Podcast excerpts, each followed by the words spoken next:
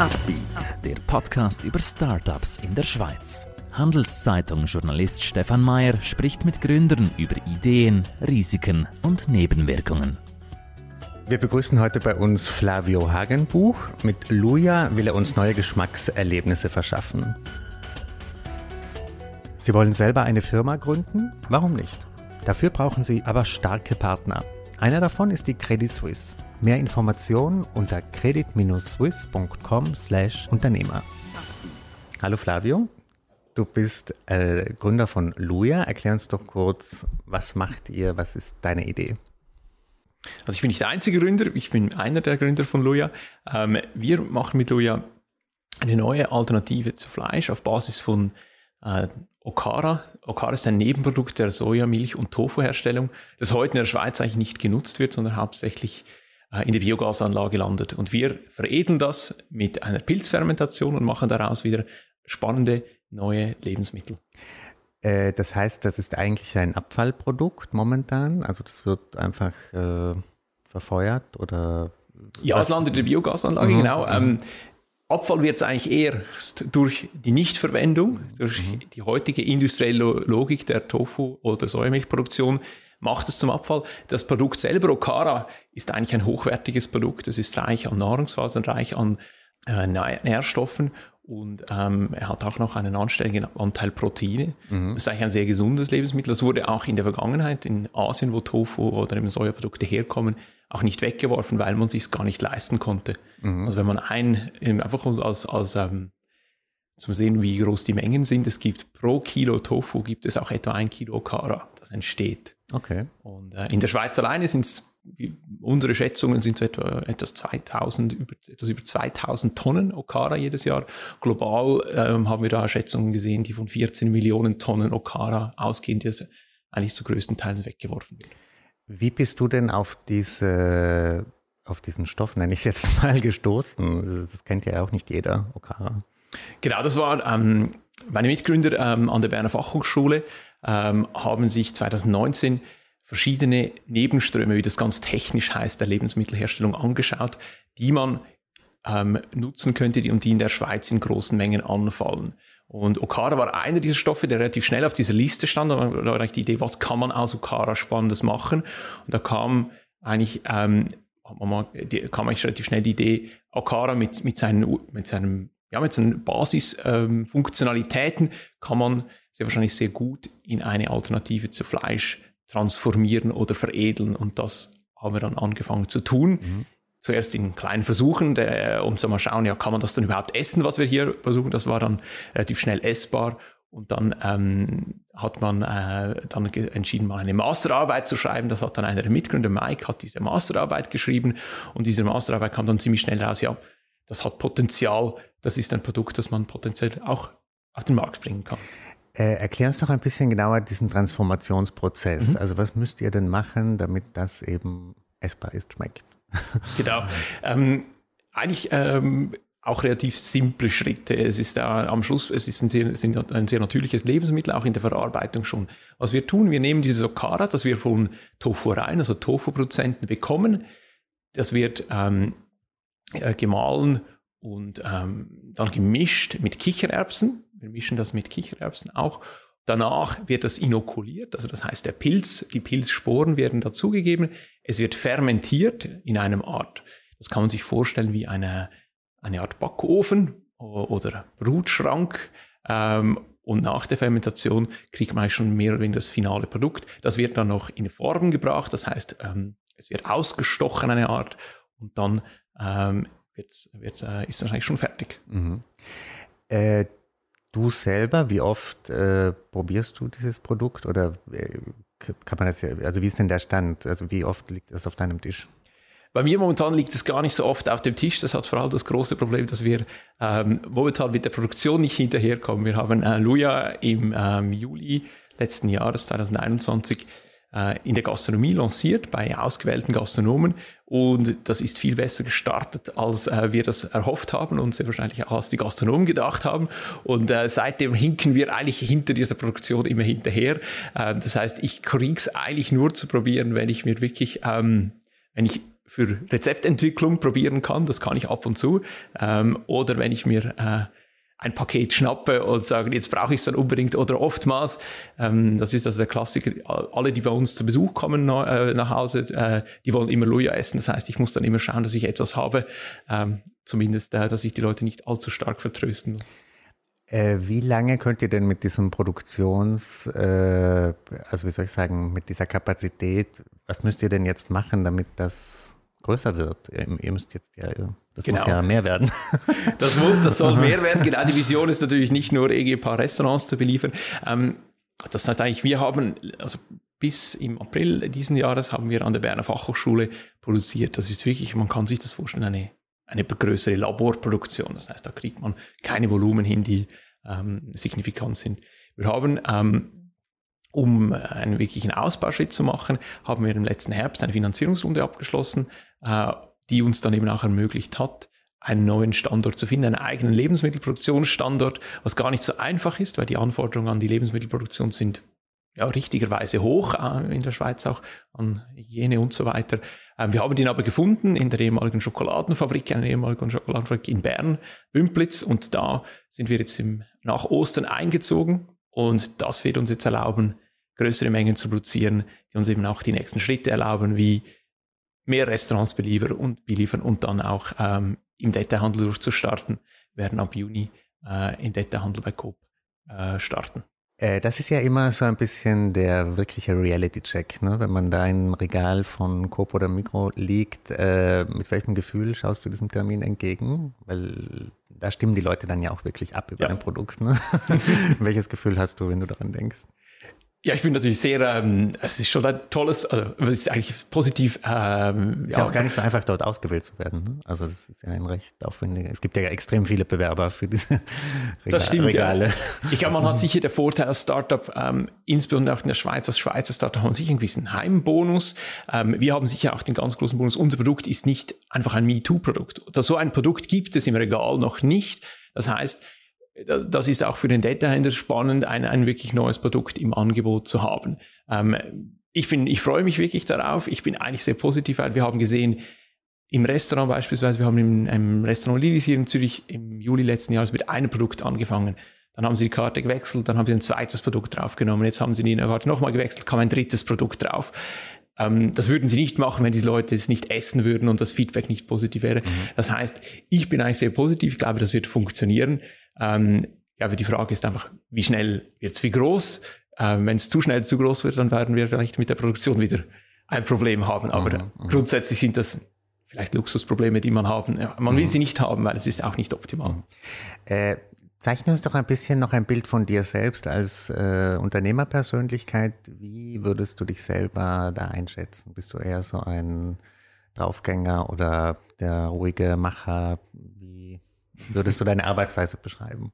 Ich bin eigentlich, ähm, ich meine, wahrscheinlich, mein, mein, mein Hintergrund ist, ist, eher so ein analytischer Hintergrund. Ich habe ich habe mal VL studiert, Finance, äh, habe dann der Unternehmensberatung gearbeitet, äh, fühle mich auch in dieser Welt ja, des Analysierens äh, zu Hause. Ähm, ich bin aber auch jemand, der gerne intuitiv entscheidet. Ich, hab, ähm, ich muss nicht alles bis ins Detail in, äh, durchanalysiert haben, aber ich mag Struktur. Ich mag eine gewisse Strukturiertheit. Und was mich eigentlich jetzt, was mich, was ich jetzt wieder sehr spannend finde, ist dieser Lernprozess. Ich habe ganz früher als, als junger Unternehmensberater lernt man unglaublich viel. Da kann man zur Unternehmung A, B, C, D gehen äh, und man wird in ein neues Problem reingeworfen. In drei Wochen muss man sich irgendwie da reingefunden haben. Und das habe ich jetzt hier auch wieder bei Luja. Und das ist das, was mich als, glaube ich, als Unternehmer oder als, als ja, in meiner Arbeit unglaublich ähm, bestärkt, diese, diese Neugier. Ich, ich mag das, Sachen auszuprobieren, ich mache Sachen neu zu verbinden, ähm, neu zu, äh, zu lernen. Und dann, ich glaube, das Letzte, ich, ich mag diesen kollaborativen Approach. Wir sind mhm, ein mhm. Team am Schluss. Ich bin nicht eine, ja, mein, mein, ich teile, gebe meinen Beitrag dazu, aber ich kann nur so gut oder wir können als Team nur so gut funktionieren, wie wir eben zusammen den Weg mhm. beschreiten. Und ich glaube, an das glaube ich sehr stark. Was hast du vorher gemacht, vor diesem Gründerabenteuer? Mein letzter Job, ja, der war ganz anders. Ich war ähm, bei der Bank. Ich habe eine Filiale einer Liechtensteiner Bank hier in Zürich, Zürich geleitet, ähm, habe mit Kundenberatern, äh, die vor allem im Osteuropa-Geschäft tätig waren, äh, gearbeitet und ähm, habe dann geschaut, dass wir da vorwärts kommen und äh, habe da sehr viel eigentlich über ja, verschiedene Aspekte gelernt, insbesondere hat auch wieder auch die Personalführung, die Leute. Wir waren ein Team aus, ich weiß gar nicht mehr wie viele, wie viele Nationen, aber es waren sicher gegen zehn Nationen ähm, und ganz viele vom, vom 20-Jährigen bis zum 58-Jährigen äh, gestandenen Kundenberater mit ganz vielen verschiedenen Persönlichkeiten. Und ich, der nie selber Kundenberater war, habe ich dann diese Aufgabe bekommen, dieses Team vorwärts zu bringen und eben auch ähm, weiterzubringen. Und ich war sehr wahrscheinlich da ein bisschen der Outlier. Ich war, glaube ich, der Einzige, der Compliance-Arbeit spannend fand. Weil ich fand das immer sehr spannend zu verstehen, was machen diese Kunden und wie tun die das? und wieso genau funktioniert das jetzt so? Und äh, ich fand den, den Aspekt immer das Spannendste. Ich glaube, das haben meine, mein Team nicht immer so toll gefunden, wenn der Chef auch noch die dummen Fragen stellt. Aber ähm, ja, ich fand das zum Beispiel immer sehr spannend. Mhm, mhm. und ich habe dann eben aber irgendwann gemerkt, ja, ich glaube, ich werde hier nicht langfristig glücklich. Es äh, mhm. äh, ist ein sehr spannender Job, ich habe unglaublich viel lernen dürfen, aber ich habe dann auch gemerkt, ich möchte was machen, das mir näher am Herzen liegt und eben die, die nachhaltige Ernährung. Ähm, Nachhaltigkeit im Gesamten liegt mir sehr am Herzen. Ich habe schon 2015 eine Umschulung zum Koch gemacht, war am meisten Paul Bocuse in Frankreich und habe dann eigentlich mit der Zeit immer mehr mich ja, um, um Lebensmittelnachhaltigkeit und ähnliche Themen gekümmert. Und dann bin ich mal zum Schluss gekommen, ich gebe einfach meinen Bankjob auf, schaue, was ich mit meinen Fähigkeiten, äh, wo ich die einbringen kann und habe mir dann Anfang 2020 zu besten Corona-Lockdown-Zeiten habe ich mir dann im, kleinen, im stillen Kämmerchen, war nicht, äh, der, der Plan war ein anderer, aber ich war dann im stillen Kämmerchen, habe ich mir mal meine Hypothesen zuweggelegt und ja, am Ende ist das ganz gut gekommen. Ich habe daraus ähm, meine zukünftigen Mitgründer getroffen aus einer dieser Sachen, die ich mir angeschaut habe. Und wir haben uns dann gefunden und dann, ja, ist da los? Beschreib uns doch noch ein bisschen diese Food-Startup-Szene in der Schweiz. Beobachtest also ist das so eine Community, wo jeder jeden kennt? Jeder, der ein, Leben, ein Lebensmittel herstellt, ist äh, vernetzt mit dem anderen? Oder wie, wie läuft das dort? Kämpft da jeder für sich? Oder ja, ich glaube, man, man kennt sich mhm. ähm, und also wir tauschen uns mit, mit verschiedenen aus, mit gewissen näher, mit gewissen, gewissen weniger. Ähm, aber es ist sicher eine Szene, die sich entwickelt. Also, aber ich glaube, die ist nie so groß jetzt halt wie vielleicht die Software-Szene, die B2B-Software-Szene mhm. oder die Fintech-Szene. Ähm, ich glaube, es sind immer noch eine ganz kleine Handvoll und ich glaube, es ist auch eine kleine Handvoll äh, von Startups, die ja vielleicht auch eine ähnlich große Vision haben wie wir. Also mhm. da, da gibt es dann nicht mehr so viele. Ich glaube, wir äh, viele von den Leuten, die ich mich, mit denen ich mich austausche, sind auch ausländische Kolleginnen und mhm. Kollegen. Und so eine Firma wie Planted, äh, fasziniert dich so eine Geschichte? Oder sagst du, das können wir besser? wir werden noch größer. Das, ob wir das besser können, werden wir noch zeigen müssen. Äh, ich glaube, Planted ist ein super Case, oder? Also ich glaube, das zeigt, also uns, jemandem wie uns hilft es natürlich, wenn man zeigen kann, dass ähm, Ausforschung, wie bei uns, oder wir haben uns, es ist ziemlich, in den Grundzügen ähnlich. Wir haben auch aus einem Forschungsresultat, haben wir als Gründer gesagt, hey, wir glauben an dieses Forschungsresultat, wir glauben, ähm, wir haben den Markt identifiziert dafür. Der Markt, den Planted bedient, ist sicher leicht ein anderer, das Produkt ist ganz ein anderes. Ähm, aber der Case, den Sie machen, der ist, äh, glaube ich, äußerst beeindruckend und auch hilft uns natürlich. Ich glaube, wir können am Schluss auch zu Investoren sagen, ja, also hier in der Schweiz ist sowas möglich. Mhm. Ähm, und eben vielleicht auch zu hohen Lohnkosten, zu einen kleinen Heimmarkt. Ähm, ich glaube, das bringt unglaublich viele Vorteile und wir. Und wie ist es mit den äh, Firmen im Ausland, die diesen, äh, dieses, äh, diesen Stoff, möchte ich wieder nennen, äh, bearbeiten? Ist das häufig üblich? Habt ihr viel Konkurrenz oder? Ähm, ja, ich das ist immer das Lustige. Also, es gibt ja eigentlich, es gibt ja wahrscheinlich in keinem Bereich der Wirtschaft keine Konkurrenz oder sonst. Wenn man keine Konkurrenten hat, dann wird das ja wahrscheinlich eine, keine besonders gute Idee sein. Ähm, es gibt im Ausland gewisse Firmen, die auch mit ähnlichen Ideen arbeiten. Wir sehen halt die Konkurrenz oder wir fassen das ein bisschen weiter im Stile von, wer arbeitet noch mit Pilz oder mit Mycelium-Fermentation. Das tun inzwischen nicht wenige. Ähm, aber es gibt ganz verschiedene Ausprägungen davon. Die Produkte kommen ganz anders daher teilweise. Ähm, da gibt es Jetzt mit Okara ganz bestimmt, diesen, diesen Rohstoff, den wir arbeiten, kennen wir jetzt niemanden, der genau sein Produkt herstellt. Wir wissen, dass andere Leute auch mit dem Produkt arbeiten. Nicht wirklich ein Problem, eben es gibt 14 Millionen Tonnen. Also bis wir die 14 Millionen Tonnen brauchen, geht es vielleicht noch zwei, drei Jahre. Mhm. Ähm, Wunderbar. Äh, zum Abschluss gib uns doch so ein bisschen eine Vision von dieser Firma. Ähm, im Endstadium, sage ich jetzt mal. Endstadium. Also kurz vor dem Durchbruch oder sagen wir kurz vor dem Verkauf oder kurz vor dem, äh, wenn einfach klar ist, die Leute reißen sich danach. Wo, mhm. wo steht ihr da? Also wie würdest du, wie, ist, wie groß seid ihr dann? Ja, wie groß ist schwierig zu sagen, glaube ich. Ich glaube, aber für uns ist wichtig, wir haben das, als wir die Firma gegründet haben, haben wir uns überlegt, ja, wo, wohin wollen wir? Und wir haben eigentlich für uns entschieden, wenn man, wieso, wieso, oder vielleicht nur ein Schritt, wieso, wieso machen wir das? Wir machen das, weil wir glauben, wir müssen unser Ernährungssystem ändern. Wir, wir wollen das und wir können das mit spannenden Produkten. Es geht am Schluss über Genuss, es geht am Schluss über, über die Ernährung der Leute ja, anzupassen. Und mhm. am Schluss, wenn man einen Impact haben will, bringt das nichts, wenn man hier für zwei Leute so ein bisschen OKH verarbeitet. Mhm. Man hat Impact, wenn man das an die, sagen wir, an die Massen, das tönt immer so ein bisschen komisch, aber an die Leute bringt. Mhm, mhm. Darum wollten wir auch in, in, in die Restaurants, darum wollen wir in die Supermärkte.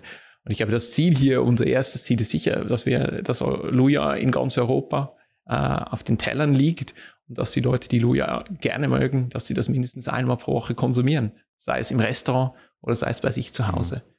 Vielleicht ganz zum Schluss, äh, gibt es denn irgendeinen Geschmack, wenn man das jetzt so kaut, der total, also wie würdest du das beschreiben? Was das, es gibt ja bei gewissen Sachen, oder ich hatte auch so Insekten-Startups teilweise hier, wo die dann gesagt haben, dieses Mehlige ist etwas ungewöhnlich. Gibt es denn so einen ja. Geschmack, der für euch ein Problem werden könnte? Irgendeine Note, irgendeine Geschmacksnote, die bei Okara da ist? Das Schöne an, unserer, an unserem Produkt ist eigentlich, durch die Fermentation passieren ähm, eigentlich drei Dinge.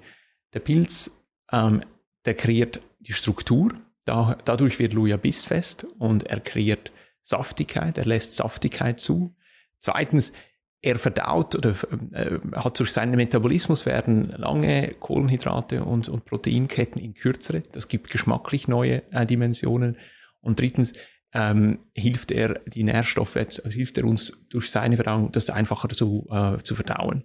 Und das, das Tolle ist, Soja wieder ab und zu auch mit, mit, sagen wir, mit einer Off-Note ähm, assoziiert, die ähm, ja, die, die dann manchmal maskiert wird. Das ist ein großes Geschäft für ähm, die großen ähm, Fragrance-Hersteller, diese, diese Off-Layer-Maskings. Und durch die Fermentation geht eigentlich dieses Off-Layer weg. Man hat am Schluss eine umami-nussige Note und diese unglaubliche Saftigkeit. Ähm, wir stellen das immer wieder fest bei, bei Köchen, die das so probieren und die sagen, ja, aber das schmeckt ja naturgut. Mhm, mh. Ja, das ist ja eigentlich das Ziel. Das soll ja nicht nur überwürzt gut schmecken, sondern das soll auch naturgut schmecken. Ähm, ich glaube, wenn man gewisse so leichte Süße, leichte Umamigkeit, diese Basisnote mag, ähm, es ist natürlich ein Produkt aus Hülsenfrüchten. Ähm, wir nutzen keine Proteinisolate, sondern wir nutzen wirkliche Hülsenfrüchte. Das heißt, diesen leichten Basisgeschmack hat's. Mhm. Hast du sehr gut beschrieben, finde ich. Ich kann es mir jetzt wirklich auch vorstellen, in ungefähr. ja, es ist, es ist nicht ganz so einfach. Ich, ich, ich habe es langsam ein bisschen besser draus, weil mhm. ich halt auch viel Feedback bekomme. Weil meine Degustationsnotiz ist ja wahrscheinlich für dich nicht 100% relevant, oder, sondern es, ich, ich höre immer, versuche immer auch bei den Köchen, bei den Leuten, mit denen ich über das Produkt spreche, herauszufinden, ja, wie, wie beschreibst du das in deinen Worten? Und dann lernt man sehr viel dazu über, weil wir wir kochen da teilweise ein bisschen fast in unserem, zu viel in unserem eigenen Saft, weil wir es schon so viel mal gegessen haben und mhm. ja. Klingt großartig und sehr lecker. Äh, Flavio, ich wünsche dir sehr viel Erfolg dabei, auch vor diesem großen Moment jetzt, wenn ihr in den Coop warst, ne? Ja. Coop-Regalen drin äh, liegt. Und danke, dass du heute bei uns warst. Ich danke dir. Ein Podcast der Handelszeitung.